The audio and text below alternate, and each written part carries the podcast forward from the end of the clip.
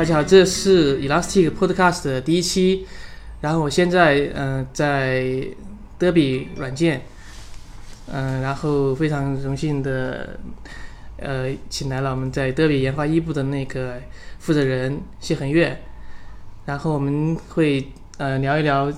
呃 Elastic 设计以及 Elastic 其他的一些开源产品在德比软件是如何使用的，以及有一些什么样的一些呃故事啊、痛点啊什么的。这个也是 Elastic 呃 Podcast 的一个新的尝试，然后目的就是呃想去呃更多的去组织我们的用户，看看他们是怎么用的，然后有没有什么一些痛点呀、一些有趣的一些故事啊，然后这样呢我们设计的话有很多，那大家同学就可以去做一些参考，然后也可以知道大家是其他的公司是怎么用的，嗯、OK，然后那个我先呃简单自我介绍一下，然后那个我是 Elastic 的呃技术不知道是曾勇，然后呃呃是 base 在国内的，嗯、这次的话就是这个新的这个呃 podcast 也是一个新的尝试，呃反正我们就是刚开始嘛，所以说可能呃我觉得就是呃可以试试看，可能慢慢的后面再可以不断改进，可能有些新的一些想法什么的，嗯。呃，然后就是我们在接下来我就呃呃交给那个我们的谢恒月，然后他呃要不谢恒月你给大家简单做自我介绍一下？嗯，好的，呃，大家好，我是德比软件研发一部的呃技术经理谢恒月，呃，我加入这个德比软件已经有超过十年了，啊，嗯，然后就是我们我们公司主要是为旅游行业的企业提供一个数据对接的服务，然后呢，我一直在公司从事这个就数据对接平台的这个研发工作。嗯哼，呃，在这个旅游行业，其实我觉得这上海其实有好好多挺挺多的啊，对对对对，确实是一个很好的一个嗯，然后就是，嗯、啊，我们聊一聊，要不就是就是 Elastic，包括就是您最早是什么时候开始接触 Elastic 设计，然后嗯当时是用的什么版本，然后嗯当时用来做什么事情，然后嗯当时比如说是一个什么样的感觉，可以简单说一说吗？聊一聊。最早的话呢，我们是想找一个就是说日志相关的解决方案，因为我们的客户是基本上在全球各地都有，然后我们的服务器呢也是在呃全球各地，大概有几百台的服务器。那么每台服务器就产生大量的日志，然后特别因为我们是做这种对接的服务，有很多这种、嗯呃 XMail 的或者就是对方从对方系统收到的 XMail 的这些日志。那么有的时候呢，我们呃第一个想做想查一些问题，对吧？就是说、呃这些 operation 的 team 也好，或者是工程师也好，有时候要基于这些日志查一些问题。那么这么多台机器，我不可能登到每台机上去 去查，这个肯定是不现实的。对，呃，所以我们在找这种能够把日志集中的呃存储、索引，然后能够分析，然后搜索这样的一这这样的工具。然后呢，最早呢，我们有呃被人推荐有 用过 Splunk 一段时间，是非常小的一段时间。但是呢，因为我们的日志量实在太大，然后呢，Splunk 呢就是说价格又比较贵，而且 performance 也也也一般，所以就是说达不到我们的需求。然后呢，我们就后来当时在二零一四年的时候，在网上找了一些其他的方案，嗯呃，就查到当时就是 ELK 嘛，就是对对。对 ELK 嗯。那查到 ELK，当时我记得刚开始接触的时候，可是还是我都忘了一点三还是一点四，反正非常初，嗯看初期的这个这个版本，嗯，然后就把这东西下下来用了。然后我们是当时是就是先在美国的那边的服务器上嗯。装了这个，搭了一点几一一大概是一点五以下的吧，就这个版本的一个集群。然后当时最早用的时候，感觉啊，还确实是，所谓性能上也很好，然后呢，查询起来也比较方便。但是那时候 Kibana 还是非常简单的，没有像现在四点多吧。四四都没有，是啊三、三三点多，还不是用的它现在这个什么 aggregation 的这这些东西，嗯就是用的更老的呃接口来做的。呃，当当时我们遇到的一个最大的问题就是说，就觉得 log stash 的部分觉得不是特别好用，这是这这这当初我们的一个感觉。然后我们这可能当初我们设想的就是说呢，呃，我们日志啊，先放到 Kafka 里面去，先送到 OK，OK，Kafka 里面去。原因是呢，就是说我们可能有很不光是 Elasticsearch 本身，那么我们可当然还可能有自己的监控的系统，嗯，然后将来还考虑说是不是要放到比如说那种呃 HDFS 或者是其他的地方做一个更久的这种存储或者怎么样所以呢，就说有不同的，首先就是有不同的 consumer 来消费这个日志，所以呃，当时就不想直接写到 ES 里，想先进 Kafka。那么先进 Kafka，这也是现在通常的一个做法。那另外一个呢，就是说 Kafka 可以起到一个缓冲的作用，嗯避免在量急剧增大的时候，对 ES 其实也是一个保护的作用。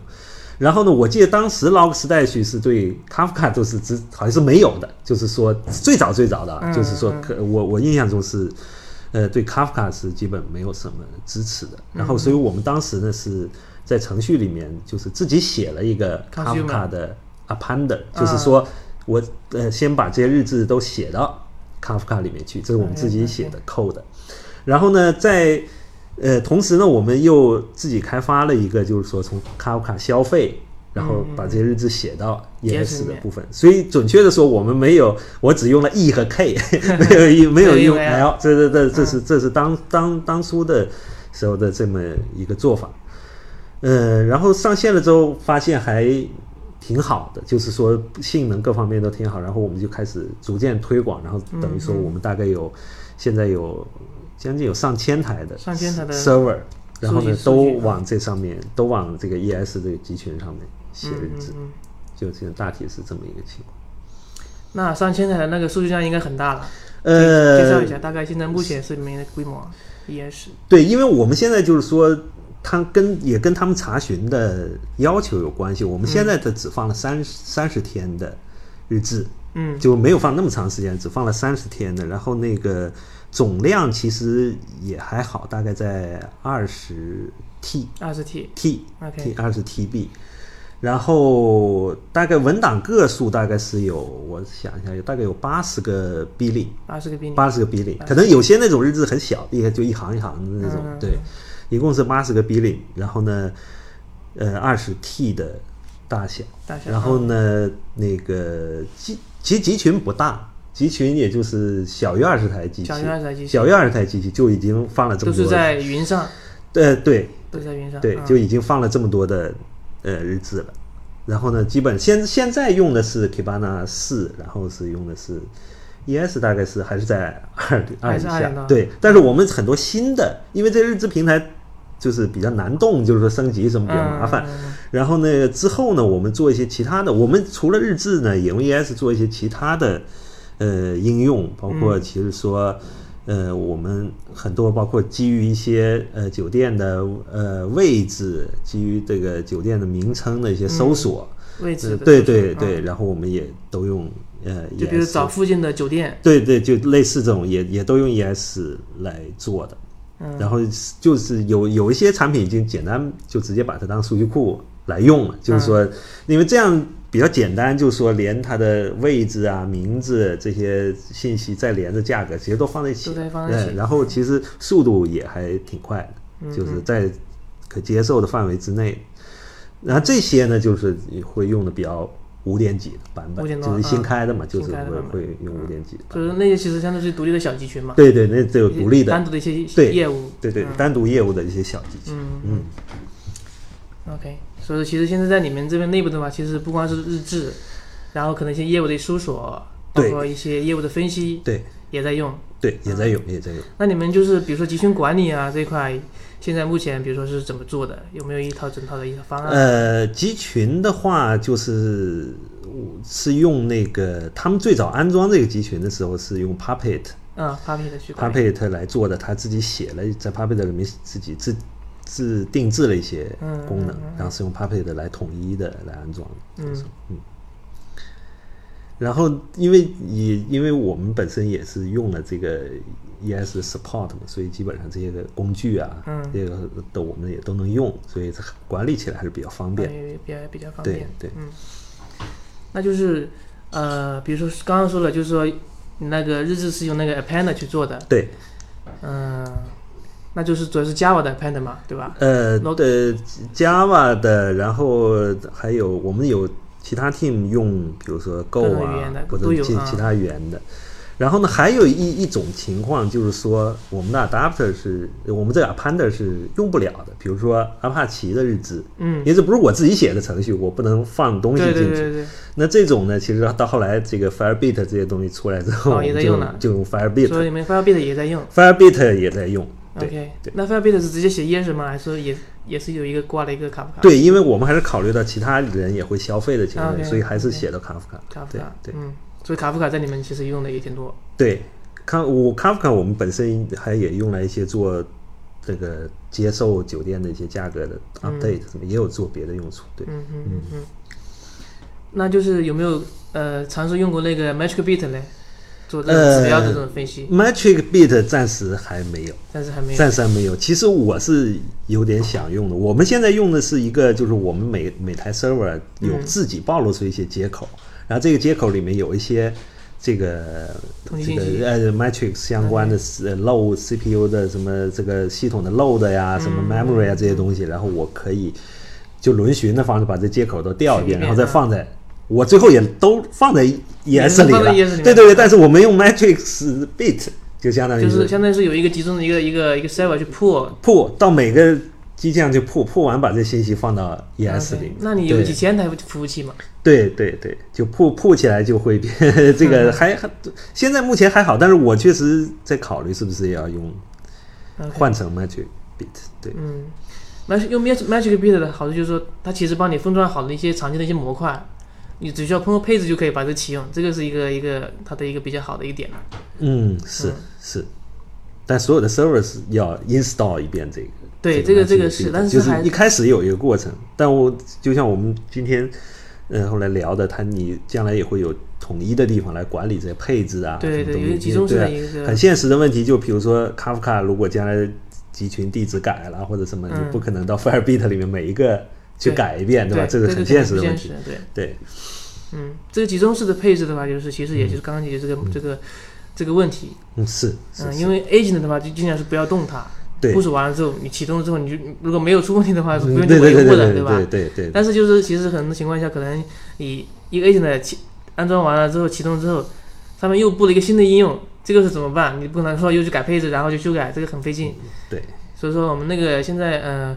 呃新出的那个集中式管理配置，就是可以通过一个集中式的地方去动态去修改这个配置，然后点击保存就生效了，它就会动态去加载。对，所以这个就蛮好，这确实蛮嗯。你们这边现在有在用一些容器的一些方案吗？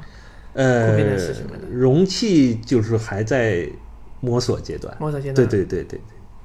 有简单尝试，但是没有铺开来，没有铺开来用嗯对，这个业界也是一个比较火热的是话题了。是是是嗯，那当然。嗯，呃，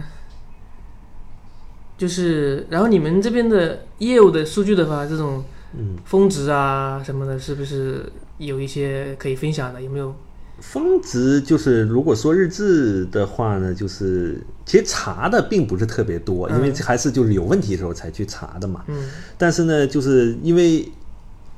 server 比较多，就是放进去的还是那个日志还是比较多的。大概比如说一一秒钟，可能最高的有大概八万到十万8万到10条啊这些消息，对嗯对对，这是肯定有的。对嗯嗯嗯嗯嗯，OK 啊、那你们就是现在除了呃刚刚说的就是。呃，刚刚说的这个地理位置嘛的分析嘛，嗯嗯这块我觉得这个挺有、挺有、挺有意、挺有意思的。是是。呃，可以简简单介绍这个场景嘛，就是地理位置这一块怎么去结合呃，业务上面，或者说怎么去业务这个很简单，就是说你所有你要搜索你你到一个这种呃 OTA 的网站，比如说像携程这种，你去搜索的时候，嗯嗯嗯它肯定是先让你选城市嘛。选城市？对啊，你那你就得知道这个城市的酒店都有哪些，对吧？对你根据它经纬度，嗯知道这这个酒店有哪些。然后比如说它还有一些其他的，比如说像呃入住的日期啊、人数啊，甚至有些可能再有更高级的过滤条件，比如星级啊或者这些东西，然后就把这些条件都考虑在一起，对对，然后去做这个搜索。嗯嗯，这个也挺好的。然后就是我们那个有一个新的那个 GU 一个特性，嗯。就是那个就是我们在 Kibana 里面可以去呃可视化嘛，嗯。那个地图嘛。除了现在其实呃，之前的话我们其实有个 Heat Map，、嗯，那个我不知道你有没有用过，就是说可以去显示那个地图上面的热点啊什么的。，对，因为因为我们还有一个所谓酒店资料的一个系统，就是说呢，能就是所有跟我们合作过的酒店，嗯然后在这个这个就所谓 content 的系统里面都有。那我把这些数据导入到 ES 之后呢，我就可以看到我这个全球的酒店的分布，对吧？我在美国有多少家酒店跟我合作，在中国有多少家，就我嗯可以看到。我这个我是用过的。是是是。然后就是现在就是我们还有一个那个应该还没有正式发，可能是在六点三里面，我们就是在那个又一个增强嘛，嗯你可以在地图上面除了那个热点啊什么的，嗯你还可以去做一些自定义的一个标记。你可以根据，啊。比如说你这个是文档里面很多字段，嗯。可能有一个字段是那个，比如说是文文档里面有几个酒店信息嘛，嗯。坐标啊，嗯。酒店的名字嗯。或者地址、联系方式，嗯。你可以就是说在上面去单地图上面去以这种单独的一个点去显示，嗯。然后或者显示一个标签啊什么的，真的是，呃，就跟 Google Map 是一样的，你可以就说你多个 layer 嘛，每一 layer 就描述一部分信息，然后你可以选择现在去开启一部分，然后就或者你过滤，然后比如说中国的或者北美的，对。然后你可以去单独去去勾出来，然后你就根据一些条件，然后就是一个 layer，这样上面的信息就更丰富了，因为你有不同的 layer 嘛。对对对对。就是对这个这个这个还嗯。这个回来出来之后可以试试看，嗯，我觉得跟你们这个业务场景应该是挺挺 match 的，对。嗯。我总体上就是对 Kibana 感觉还是就是说，其实查一些问题的时候确实很很方便，就是说，特别是一些我们有的时候可能不光要看这日志里面哪哪些有错啦或者什么，嗯可能还要统计一些，比如说这个平均的。呃，响应时间是是是多少啊？然后那个错误的，比如说这个能精确到，比如说我们我我们的任务，比如说有分，因为酒店你订酒店的，它这个价格跟时间是相关，比较敏感的。比如说你你你今天订，过两天之后的酒店的价格可能变得比较频繁，那你半年之后的可能就没那么频繁。嗯所以我们也有的时候想分，比如说。呃，从今天开始之后的六十天或者三十天的和其他后面的天数的有着比较，它有一个比较错误率就会不一样，对嗯吧？然后呢，你你做那种响应时间的，你也可以，它会有这种那个叫 percentile 嘛，就是说这个对吧？超过百百分分之九十五的，对，对吧？响响应时间都在多少以下的，嗯然后就就这这种分析对查问题其实是，特别是对工程师查问题非常有用，就是说，嗯，OK，对，那那你刚刚说的就是说，呃，比如说同比啊这种，你是、嗯你是在 K 段里面是用的那个哪个东西来做的？有用那个 timeline 吗？我不知道。呃，timeline 的话，就是我暂时还我只用过很简单的，就像你说这个最简，就是你要查上周和这周的一个嗯情况，就可以用用用 timeline，但只是简单的用过对用嗯对对对对，嗯，挺好的。其实我们关于可视化这一块，刚聊到这里，其实我们还有一个叫做 Canvas 的，嗯。那那个就是比那个现在的一些更加灵活，嗯。它可以在里面就是灵活去布局嘛。就嗯是比如说，呃除了你可以把一些之前添加好的一些 chart 嘛，可以加进去，它嗯类似于一个画布嘛。加进去之后，你你还可以去给它做一些变形，这跟现在这个 dashboard 有什么区别？呃，现在 dashboard 就是说，比如说，嗯、相对来说没有那么灵活了。嗯现在 dashboard 你可能是每个 chart 每个 chart 组合在一起，对然后就是一框一框框的。对，然后现在 canvas 里面就是说，它对那个元素的那个就是控制可以做得更加的细致。嗯你可以就说，比如说去可以对某一个，比如说一个一个那个曲线图嘛，嗯你给拖进来之后，你就可以去调整一个位置，可嗯以去做一个那个旋转呀，或者说是叠加呀。啊，然后在上面你还可以加上一些 markdown 的一些一些这种元素。啊，或者说只是单纯的一些素材，比如说是一个一个 logo 啊，或者说一个什么纯粹的一个图片啊放进去，这样你可以做一些那种 infographics 那种东西嘛。嗯这样的话就是说其实就表现力更加丰富，嗯这个是一个新的尝试。现在的话，呃，也是在六点三里面会一起发。嗯。对，我们公司那个，嗯，它还有几块这个大的显示屏，嗯嗯然后这显示屏上面就是就是放的这个 Kibana 的一些 dashboard dashboard，嗯然后比如说订单的一些失败的的情况啊，嗯或者总订单有多少，失败了多少，可能哪个是我们比较关注的，可能哪个地方有点问题的。然后会显示在那，大家走过来，有时候一看，哎，就能看出来哪里有问题，那可嗯能就查一下，或者 这个这个还挺好的。然后它不，它有嘛，就是说每隔多长时间可以刷新一次对吧？嗯。但是这个就是用人工看的一种，这是一这是一种方式的，嗯但是可能就是人不能一直在这个上面是盯嘛。是是，然后是你说对，就是说，所以就是会涉及到一些就是 alert 啊这些相关的东西，因为 al alert 呢倒是这个就在我们都是在你这些东西出来之前就已经做了，就那时候还这些模块都没有的时候，所以我们已经自己做了这个监控的系统，所以后来呢就。没暂就没用那个，可以简单介绍一下吧？就是比如说刚刚你们说的这一整套怎么去监控啊，包括怎么排账啊，怎么去解决问题啊？呃，是就是说他先就是他他是没有用 Elasticsearch，他是 Kafka 进 Kafka 之后，他是消费到他另外一个呃专门做报警的，他那个就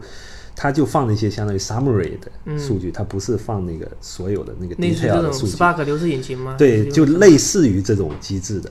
但是它就会实时会算一下，然后呢只会存个大概一天不到的这这个数据，然后放的都是一些 summary，就一个小时之内这个某一个某一种操作，那么有几种情况，要么就是没有这个操作就没有，要么就是这个操作的错误超过多少以上，要么是这个这个操作比如 slow。比较慢，嗯，慢到它大概多少？就是会有几种类型这种 pattern，然后再会根据这个触发一些报警，然后发到那个我们有专门的通知的系统，对对对，通知的系统，然后会有专人来 call 公司，对，嗯，挺好的，嗯，OK，刚刚就是也聊了很多了嘛，聊了各种各样一些怎么用的呀，比如说现在就是呃让你选一个，你觉得就是。这么多一些特性啊，你最喜欢的就是哪一个特性？觉得是最有用的，或者说觉得最好最好用的？你觉得你说新特性吗？还是说新特性呃也也好，就是说你在用的也好，你感觉就是你自己觉得挑一个特性，你觉得是最最觉得最好用的，或者是最喜欢的一个特性？呃，我觉得这还蛮难挑的，因为我我我对这个呃特别 Elasticsearch Kibana 本身还是觉得是。可以说应该是现在没有同类的产品能替换，应该就是说算是最好的选择了，应该可以这么说。就是说，但如果你要说一些新的功能的话，我今天听到一个新的功能，就是说那个你说那个它可以支持 SQL，SQL，SQL，然后那个就说它可以支持用 JDBC 的协议进进来的。嗯，因为我们之前呢，他一直有一个那个分析的团队，他跟我抱怨他他们用 Tableau 嘛。嗯，他 Tableau 就接不上这个 ES，是他想他想分析一些，那我们大量日志在这里，他想做一些分析，嗯，那么他做不了，那他可能就得先把这个 ES 的东西放到别的地方，比如说再再再来分析，然后给他试过各种各样，比如说通过 ES Hadoop，然后再到 Hive 什么，这这都很间接，其实不是对，呃，performance 都不好。那如果用你现在如果直接支持的话呢，我觉得。会这样，我就不用把数据挪来挪去，我就直接可以在这上面分析了。我觉得这个，这是我今天听到一个，很很很觉得还可以。所以这个 Cycle 这个特性是你最期待的一个。哎，对对对对对对对。这个应该是在六点三里面，也是很快了，就会去发布出来。嗯。OK，刚刚说的就是你觉得好的一个地方嘛，或者说你最期待一个特性，然后你再说一个就是你觉得需要完善的，或者觉得不爽的、不用的不好的一个地方。呃，一开始用的时候肯定会有一些坑的，就是坑就是就是比较容易 out of memory，对对吧？就是用的时候经常会，就是其实它有很多的调优的方法，嗯，可以可以可以做。我我后来总体的感觉就是说呢，你你一定要知道用户到底是怎么用的，然后你把这个 index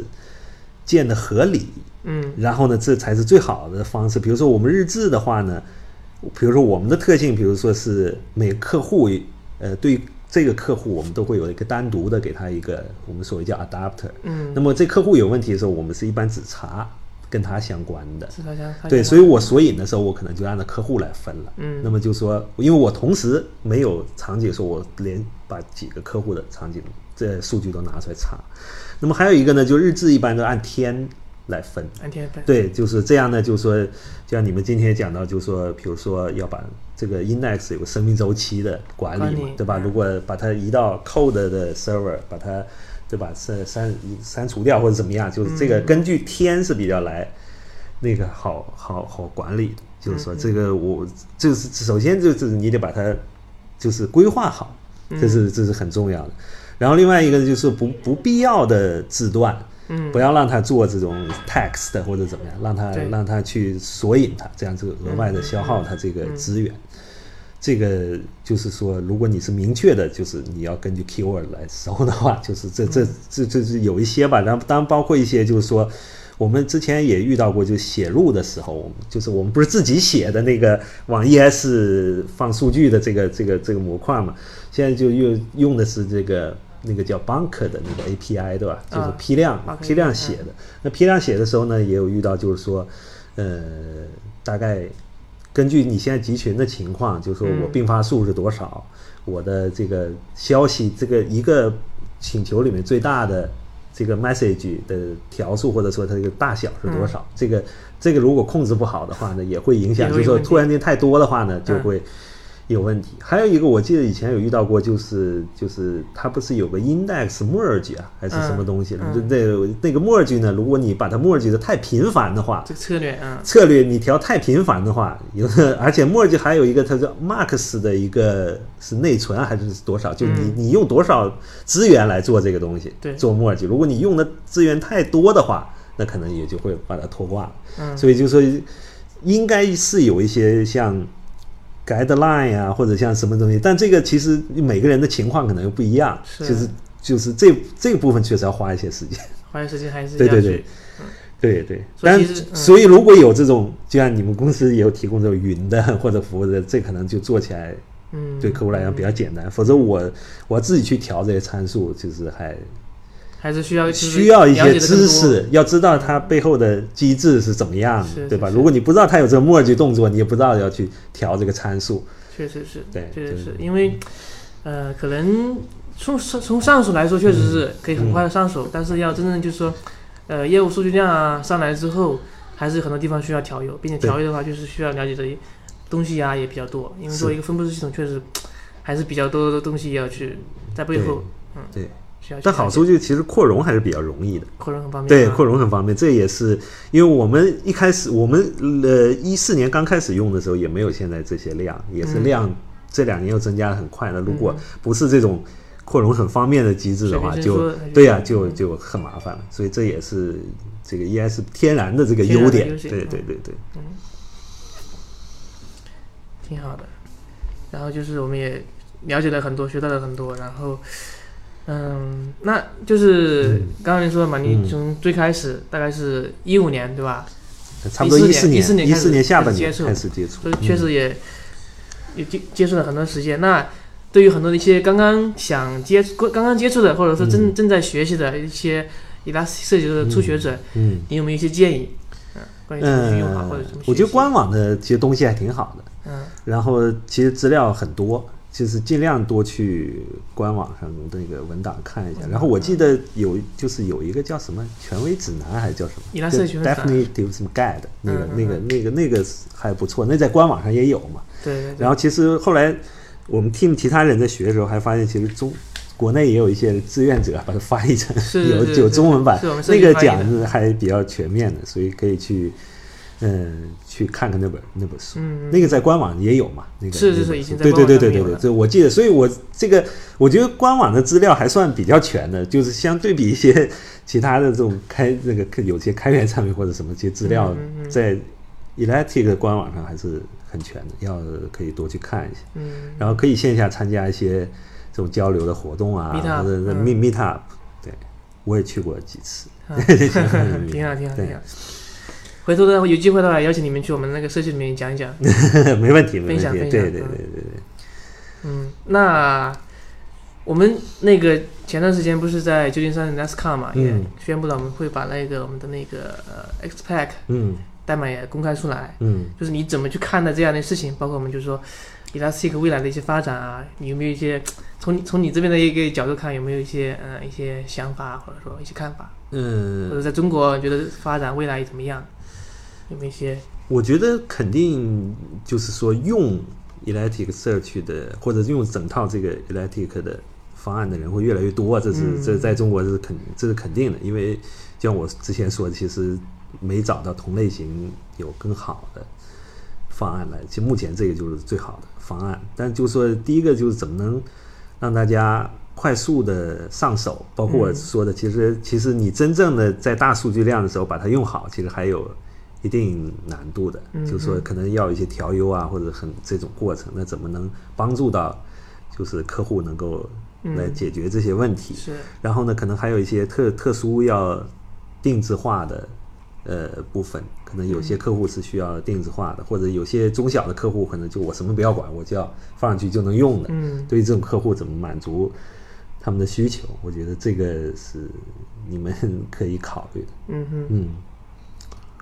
好的。嗯。OK，那我觉得咱们时间的话也、嗯。也差不多过了三十多分钟了，然后也非常感谢，嗯、谢总今天跟我们那个分享了这么多关于你们怎么去用的 Elastic，包括背后刚刚说的有各种各样的一些、一些经验啊分享，我觉得这个非常非常有帮助，嗯。对我们那个嗯。所有的一些呃正在学习的，然后包括我们社区的一些其他的一些同行，我觉得都非常有价值。嗯然后回头有机会，我就可以在我们社区多多交流。嗯，好的嗯，啊，谢谢。嗯，感谢感谢感谢感谢对我们这个产品的认可。嗯，谢谢。嗯那我们今天的那个呃 podcast 就就到这里吧。嗯嗯，我觉得这个也是我们在这个呃关于这个一个新的尝试。嗯嗯，OK，那我们就到这里，谢好，谢谢谢谢谢嗯，好，再见。嗯，再见。